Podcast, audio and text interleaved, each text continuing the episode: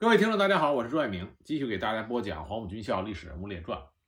今天这集呢，我要给大家讲黄埔一期中一位飞将军，他是中国共产党员，也是红军中赫赫有名的飞将军。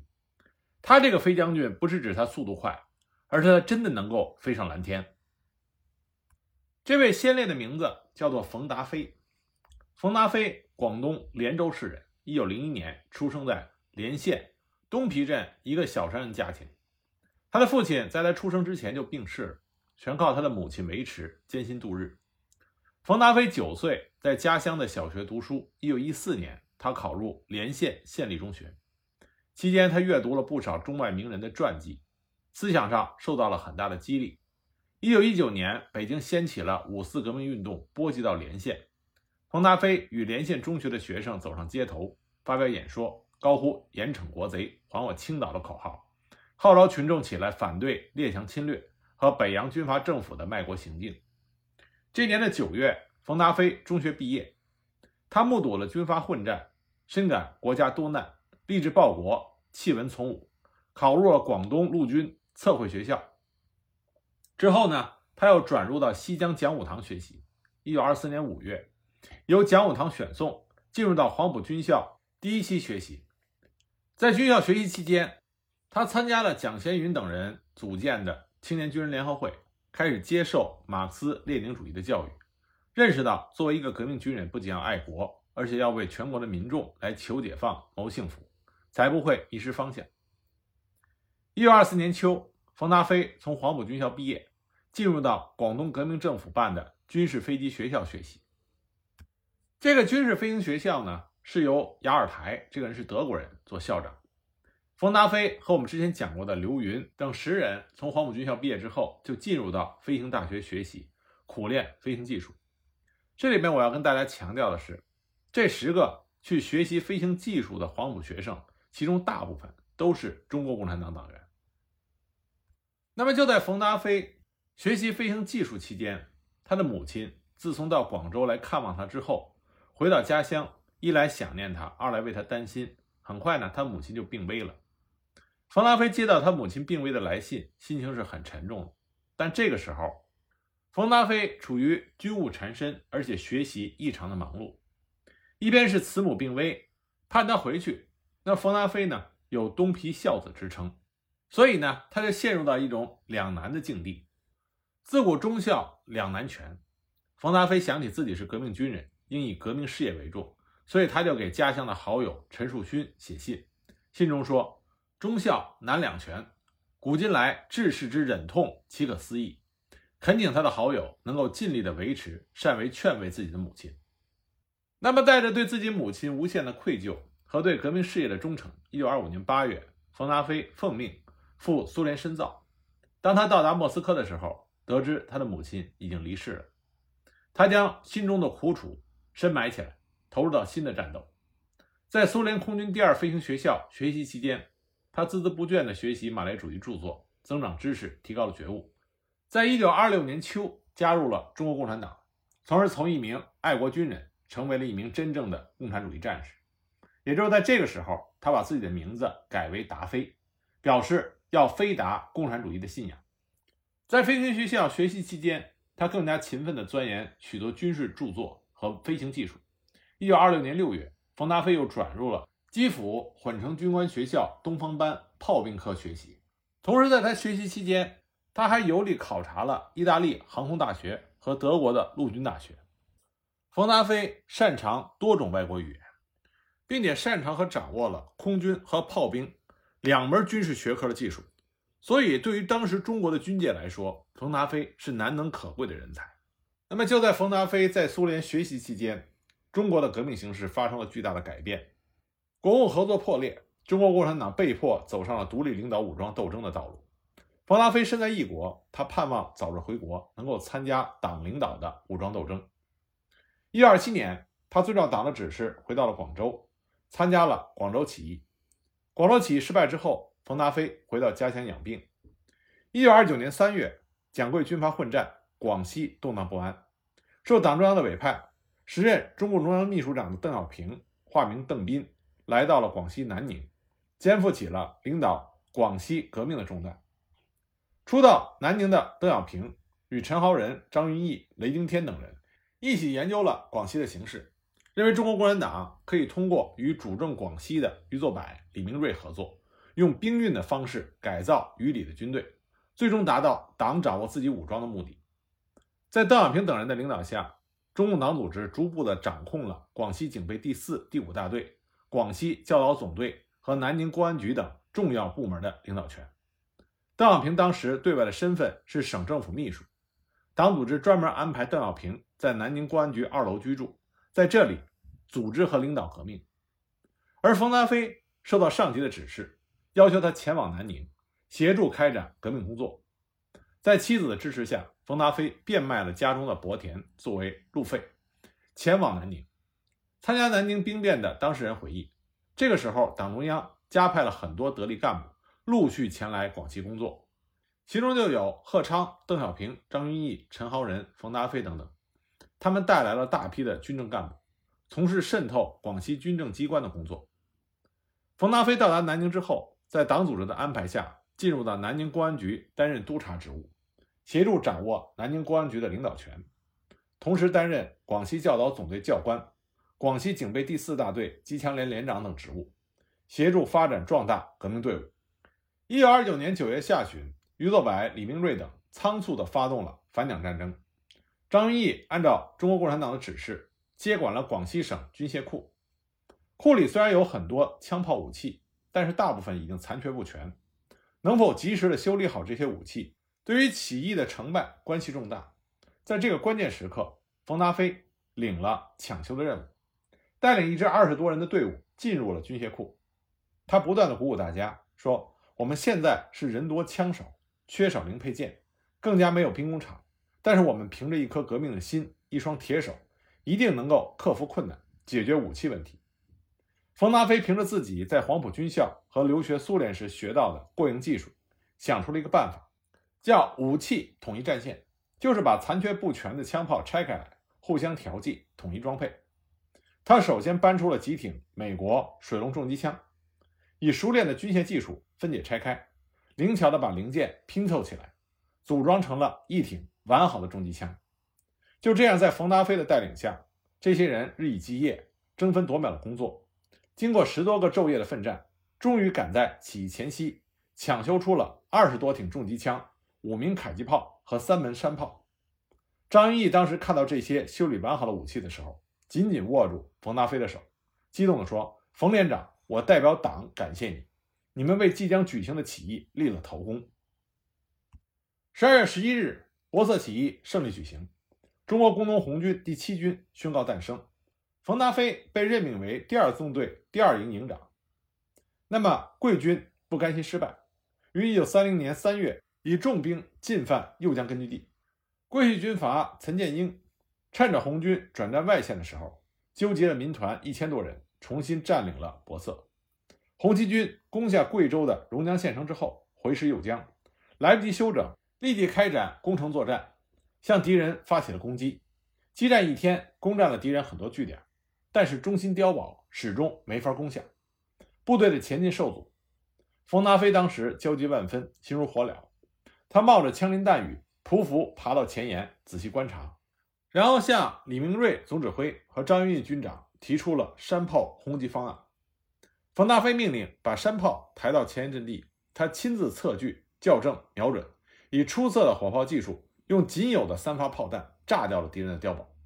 红七军的旗帜高高的飘扬，冯达飞也被称之为百发百中的神炮手。一九三零年九月，正当右江革命根据地向前发展的时候，党中央执行左倾路线，强令红七军离开根据地，北上攻打柳州和桂林。所以部队只能离开右江根据地，开始了历时七个月、行程七千里的小长征。到河池之后，部队进行了整编，将三个纵队改编为十九、二十、二十一三个师。冯达飞改任二十师五十八团团长。啊，当时他的师长是我们之前讲过的李谦烈士。整编之后，军部率领十九师和二十师，一路攻下四把、长安，然后回转攻打泉州。冯达飞率领的五十八团担任后卫。在攀登越城岭的时候，一支湖南军阀的队伍从武冈穿插过来，偷袭红军的后卫部队。冯达飞率领全团的官兵，勇猛地向敌人冲去，粉碎了敌人的阴谋，保障了红七军占领泉州。钱伟在泉州召开了紧急会议，会上否定了攻打桂林的错误主张，决定转到粤北，向湘赣边靠拢。部队取道道县江华，越过老苗山，到达了湘桂粤三省交界的桂林。在这里，钱伟根据部队减员的情况，将两个师缩编为两个团及一个教导队。冯达飞被任命为教导队队长。为了在小北江寻找到立足点，解决部队的给养问题，钱伟采纳了冯达飞的建议，决定挺进粤北的连县，这就是冯达飞的老家。一九三一年一月，红七军到达了冯达飞故乡连县东皮镇。由于敌人的造谣污蔑，居民大部分已经逃难上山，镇上冷冷清清。冯达飞找到他儿时的好友，开展群众工作，使敌人的谣言不攻自破。出走的居民陆续回家。几天之后，部队经星子镇直抵连县县城连州。冯达飞以东道主的身份走家串户，向市民宣传共产党和红军的政策，带领经理处的人员同商会的会长谈判筹款事项，护送一批伤病员到河对岸的惠爱医院，请教会的医师帮忙安置治疗。经过一连串的工作，红七军在连州筹到了四万大洋。还有一千多包大米、一百多头生猪，以及大批的布匹、药材等等，大大充实了部队的给养。第七天，部队撤出了连州，向乐昌、乳源方向转移。到达乳源梅花墟的时候，跟踪的敌人追到，所以双方打响了战斗。敌军越来越多，战斗异常激烈，从中午打到黄昏，共毙伤敌人一千人左右。但是红军也伤亡了七百人，付出了巨大的代价。撤出战斗之后，五十五团和五十八团在邓小平、李明瑞的指挥下，顺利地渡过了乐昌河。冯达飞率领教导队和五十八团二营担任后卫，赶到河边。这个时候，敌人已经封锁了渡口。张云玉军长指挥后卫部队后撤，绕道一百里，来到了水口渡口。可是渡船都被敌人收走了。冯达飞带头跳进到冰冷的江中，战士们斗志昂扬的手挽手。同心协力地渡过了乐昌河，向湘赣边进军。在这之后不久，冯达飞重新接任了五十八团团长，率团进入到湘赣根据地。一九三二年二月，湘赣红军独立第一师和湘赣红军独立第三师合编组成了红八军。因为军长李天柱负伤未愈，冯达飞代理红八军军长，并且兼任红军学校第四分校的校长。在这个期间，冯达飞的传奇经历。又被添上了浓重的一笔。这个事情是这样的：一九三一年，苏区粉碎了国军三次围剿之后，苏区的形势转好。而这个时候，毗邻苏区的闽南地区盘踞着一股顽固的敌人，那就是驻扎在漳州附近的由张真率领的国军四十九师。为了调动敌人，求得战争打开局面，在毛泽东的建议下，由红一第一、第五军团组成的东路军从长汀出发，杀向闽南。准备消灭第四十九师。四月八日，东路军秘密到达龙岩附近的大池。由于指挥得当，行动隐蔽，官兵英勇。四月十日，东路军红一军团十一师三十三团仅仅用了半天的时间，就占领了龙岩。有意思的是，远在漳州的张真并不知道龙岩已经失守，他还派出飞机前往龙岩侦察情况。结果，由于当时张真使用的飞机是以螺旋桨为动力的老式飞机。飞行高度低，红三十三团副团长陈东升发现之后，立即将机枪架在龙山上伏击这架飞机。一阵扫射之后，敌机晃了几下，逃回了漳州。自信自己枪法的陈东升觉得已经打中了，但是苦于没有证据。三十三团夺下龙岩之后，东路军的后续部队很快就到龙岩会合。大军接着从龙岩出发，经河西、水潮、龙山一带，逼近宝林、天宝山防线。四月十九日拂晓。漳州战役打响，东路军各部密切配合，很快就攻入了漳州城。张真一看败局已定，急忙命人烧毁了军械库，然后就逃离了漳州。到了下午，漳州被攻克，红军进入到漳州城。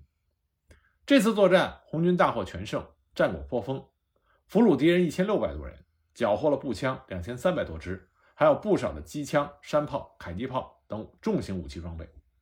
那么，在红十一师上报的缴获清单中，红一军团政委聂荣臻发现，居然还有两架飞机。原来，三十三团的副团长陈东升一入城，就到处打听他在龙岩时用机枪扫射的飞机到底击中没有。几经波折，他果然打听到，兼任闽南航空处处长的张真很重视发展空军力量，之前曾经用巨款从国外购买了五架飞机。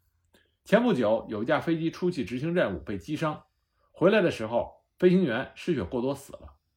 由于飞机被击伤，而且缺少飞行员，那架飞机目前就停在桥南机场。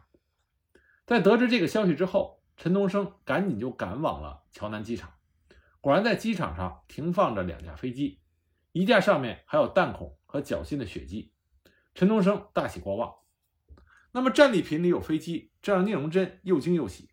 他赶忙拉着红一军团军团长林彪前去观看，还在飞机旁边合了影。毛主席到达漳州的第三天，也前往机场观看了这架飞机。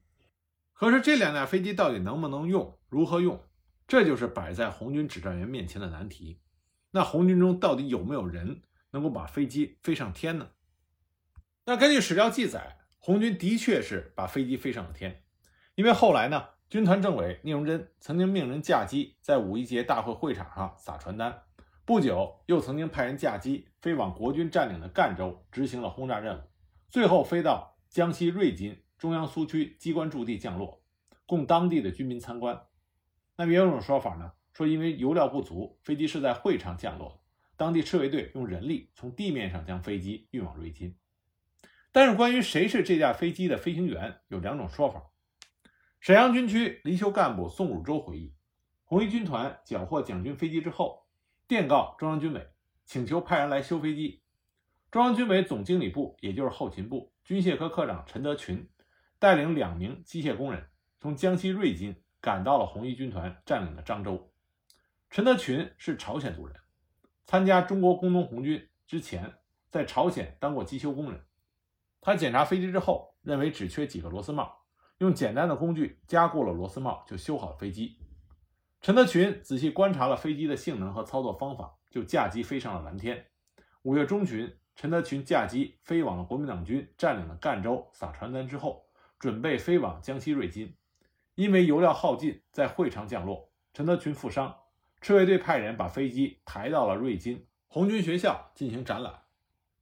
同这一观点持近似看法的是当年任红十一师。政治部秘书，二十世纪八十年代任空军科研部部长的黄伟华，而当年任红十一师三十三团政委，八十年代任军事学院副院长的刘忠，他也非常详细的记述过三十三团副团长陈东升击落飞机的经过，但他表示并不了解当时红军的飞行员是谁，因为驾驶员是中央苏区派来的。二十世纪六十年代。任广州军区罗浮山疗养院院长的秦恩忠后来回忆说，一九三二年四月，他在瑞金红军卫生学校学习的时候，突然有一架飞机从学校的上空飞过。当时红军卫生学校的学员急忙的疏散隐蔽，但这架飞机既不扫射，也没有投弹轰炸。后来才知道，驾驶这架飞机的是红军大学特科教员冯达飞。钱钟回忆说。红一军团在漳州缴获飞机之后，上级发出通知，寻找会驾驶飞机的人。曾经在苏联学过飞行的冯达飞应选。他赶到漳州，仔细检查了飞机，认为稍加修理即可飞行。飞机修好之后，冯达飞装上炸弹，飞往赣州。国军当时做梦也没有想到红军会有自己的飞机，有的还抬头观看，有的还用旗语联络。冯达飞利用敌人的错觉，把炸弹扔向敌群。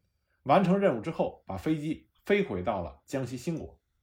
那这两种不同的说法，到底谁可信度更高一些呢？宋汝的说法有一定的依据。第一，关于红军驾驶这架飞机的人是朝鲜人一说，是同聂荣臻回忆录一致的。一九八三年，曾经有人致信给军委副主席聂荣臻，当时聂帅办公室复信也认定飞行员是参加红军的朝鲜人。第二，关于修飞机的人，宋汝洲的回忆。同聂荣臻回忆录也一致，在江西时，红军后勤部的称谓同聂帅称供给部也是一致的。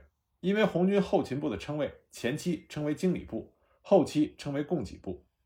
宋汝洲还进一步的明确了修飞机的人是红军总经理部的军械科科长以及姓名、国籍等等。但是宋汝洲的回忆也有一个重大的疑点，那就是一个没有经过飞行训练的人，仅凭观察就能够驾机升空。尽管二十世纪三十年代的飞机设备比较简单，但是比今天的汽车还是要复杂的多。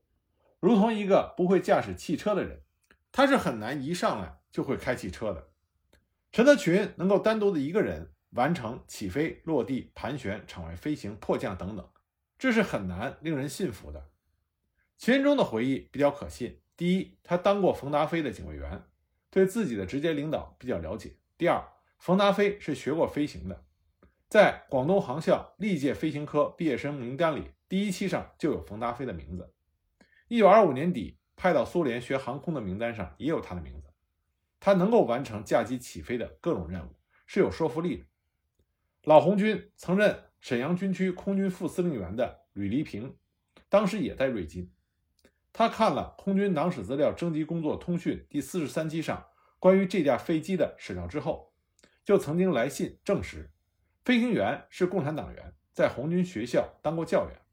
吕黎平的回忆同秦仁忠的回忆相吻合，所以最大的可能是。陈德群修好了飞机，而冯达飞驾驶飞机飞上了蓝天，给红军创造了一个奇迹。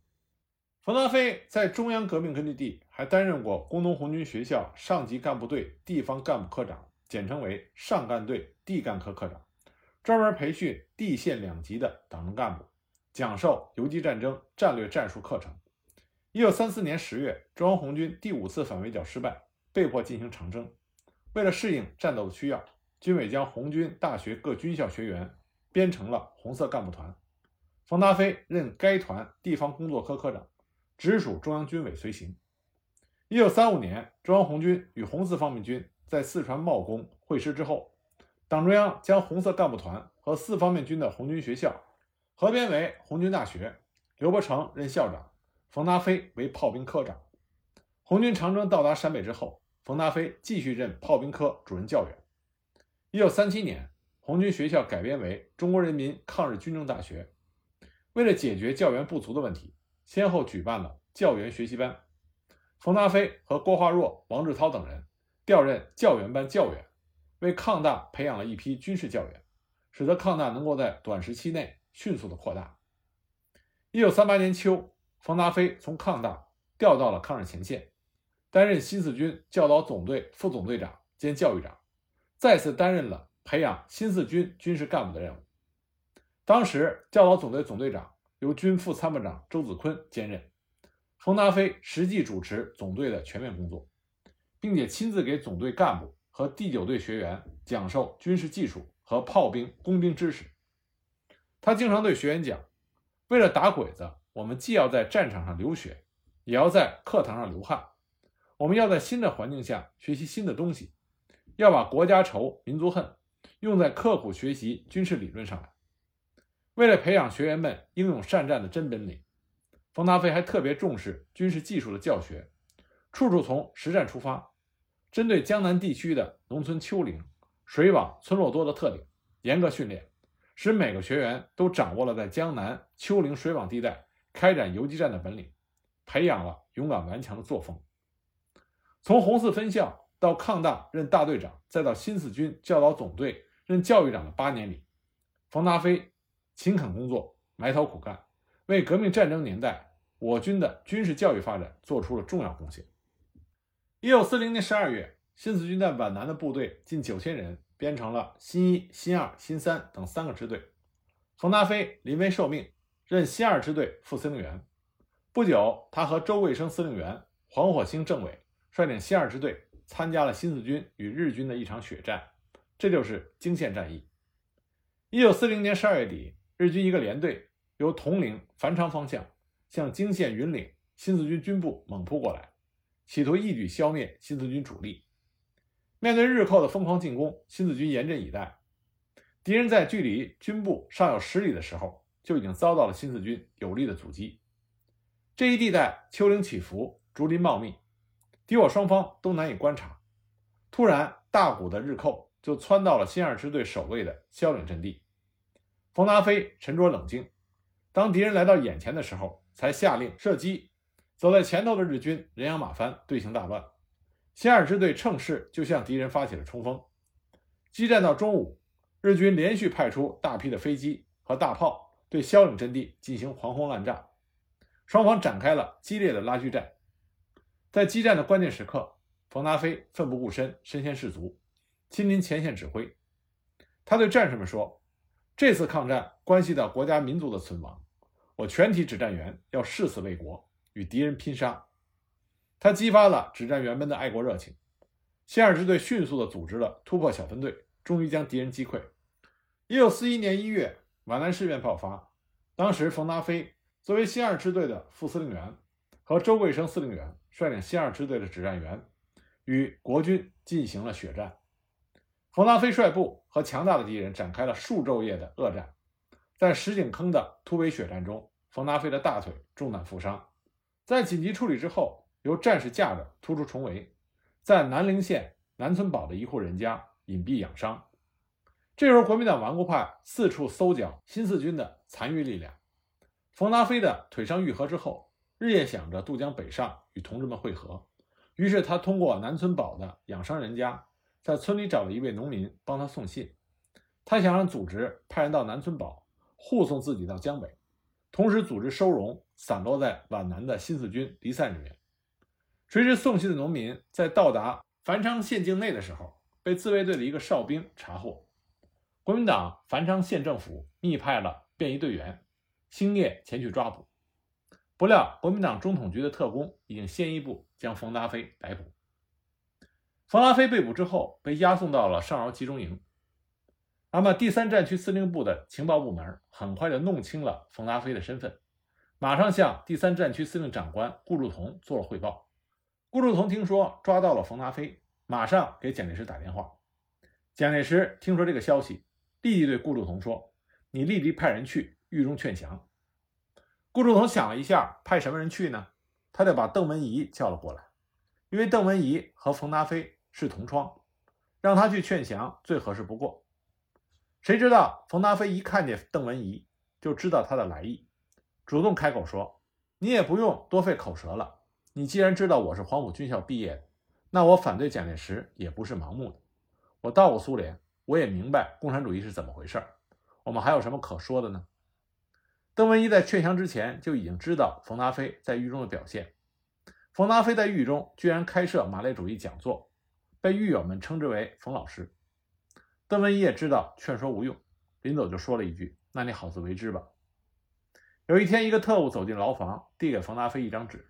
冯达飞接过来一看，是悔过书，上面写着：“我等受共产党欺骗，误入歧途，现表示悔过，从今以后与共产党脱离一切关系。”看完之后，冯达飞就对来人说：“这哪里是悔过书，这就是投降书。”特务说：“你只要在上面签了字，你马上就可以出去。”冯达飞看了对方一眼，将手里的悔过书一撕两半，平静地反问说：“那你说说看，我们新四军打日本人？”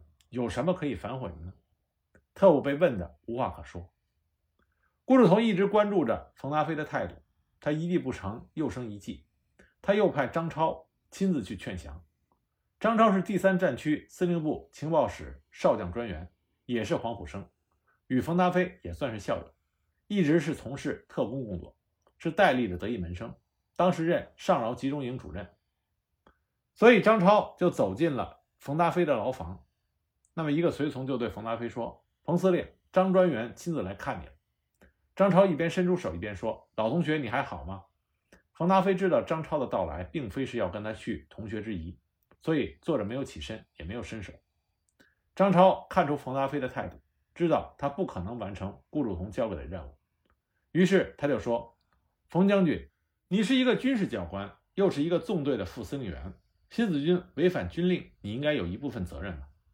委座和顾长官宽大为怀，也很赏识将军的才干，特地把你送到这里来静思反省。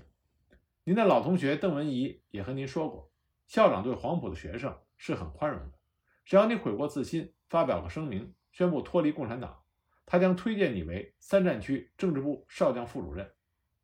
听到这里，冯达飞忍不住说：“你们口口声声说我们违反军令，这不是事实。